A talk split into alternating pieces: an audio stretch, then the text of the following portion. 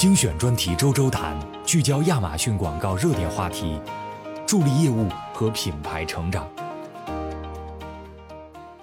通过了品牌注册有什么用？品牌控制面板功能解析。大家好，我是亚马逊广告团队的培训经理 Melvin，今天和大家聊一聊一个品牌主都可以用的非常实用的功能。那卖家朋友呢，通过了品牌备案以后，除了可以用 A 加页面投放品牌推广和展示型推广以外呢，其实还有一个隐藏的免费福利，就是品牌控制面板。特别是马上旺季就要来了，现在呢正是做准备的好时候。那掌握这个功能呢，对于我们做旺季准备也是非常有帮助的。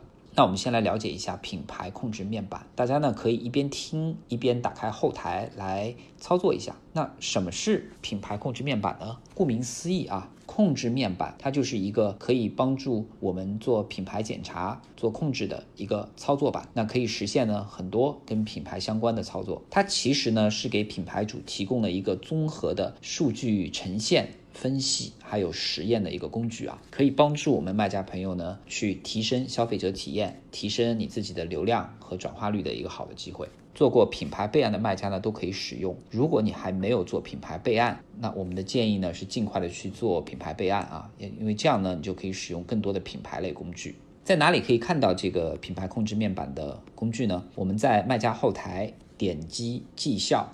看到下拉菜单里面呢，就有一个品牌控制面板，通过这里呢，你就可以进入主页了。那品牌控制面板的主页呢，有几个核心的内容啊，一个呢是品牌健康度，第二个是品牌优势，第三个是买家评论。我们一个个来看一下。首先是品牌健康度，在品牌健康度里面有三个维度啊，叫做有竞竞争力的价格、Prime 的参与资格以及有存货率。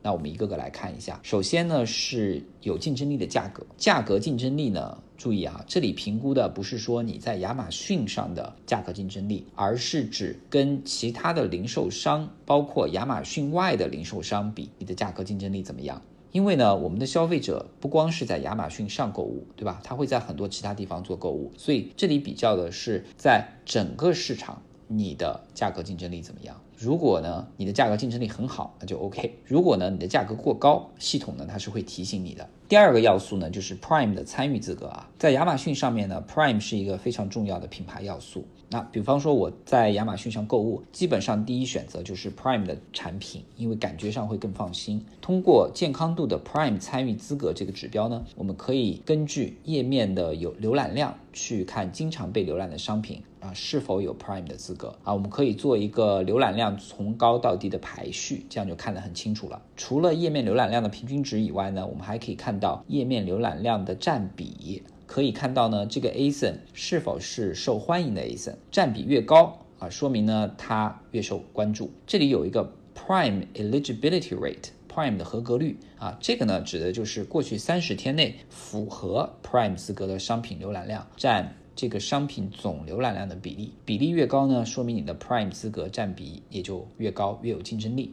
大家可以看一下，如果你的商品没有了 Prime 资格，原因是什么？我们需要去尽快的去做优化。第三个指标呢是叫做有存货率啊，这个呢和我们从库存的选项卡里看到的内容不一样的点呢是在于我们对于数据的解读的维度不一样啊。在这里我们看到呢是有存货率，根据页面浏览占比的库存率和库存状态。它的显示呢，非常的直观清楚，对吧？能够快速的帮助我们去看是否有缺货啊，需要补货。接下来呢，我们来看第二大板块，就是品牌优势。那么在这里呢，你可以看到一系列的品牌主可以用的功能，比方说品牌分析、管理实验等等。那我们这里呢，就挑其中一项来讲啊，就是品牌分析。那品牌分析又叫 Brand Analytics。啊，它是一个非常好用的工具啊，它可以给我们提供多方面的一个参考。它不光上面显示呢是我们自己的一些广告数据，还有整个行业的数据啊，所以是非常有用的。那么打开 Brand Analytics 品牌分析以后呢，我们会发现有几几个部分啊，比如说关键词搜索部分，你就可以看到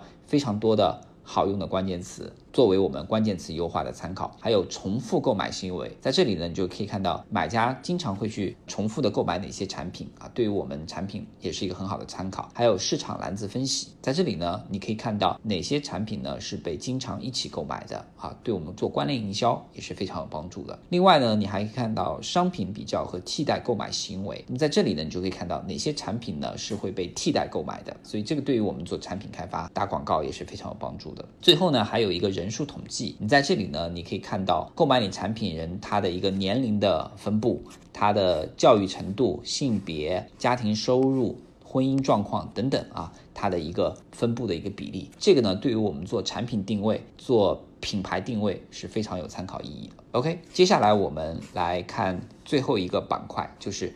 评论功能，那买家评论呢？其实我们在详情页里就可以看到，对吧？那么在这里我们看什么呢？在这里呢，我们可以去看很多新增的买家评论，并且呢，对这些评论做一个筛选啊。比如说，你可以看五星好评，也可以看三星及以下的评论。举个例子啊，比如说你看到五星评论里面出现的最多的一些话是 “good price”，“price is right”，产品价格都很好，说明呢我们。产品吸引消费者的优势在于它的价格。那对于一些新增评论呢，我们可以在这个位置呢直接快速的回复，尤其是你的产品比较多的时候，那通过这个功能呢效率就非常的高。另外呢，我们建议大家也去看一看三星及以下的评论啊，为什么呢？因为一般消费者心里呢喜欢和满意都是打四分或五分，中间和以下的评级呢就代表不满意了。通过对三星及以下的评论分析呢，我们可以去了解。客户的一些反馈，进一步的提升产品和服务啊。另外呢，很多卖家其实可以通过评论呢去找到一些新的机会点啊。比如说，我们可以利用一些第三方的工具，把买家评论都提取出来，看看出现频率高的是哪些词，对吧？然后利用这些词来做优化。除了看我们自己的评论以外呢，你还可以看竞争对手的一些评论，对吧？或者呢，你看一看类似商品的评论。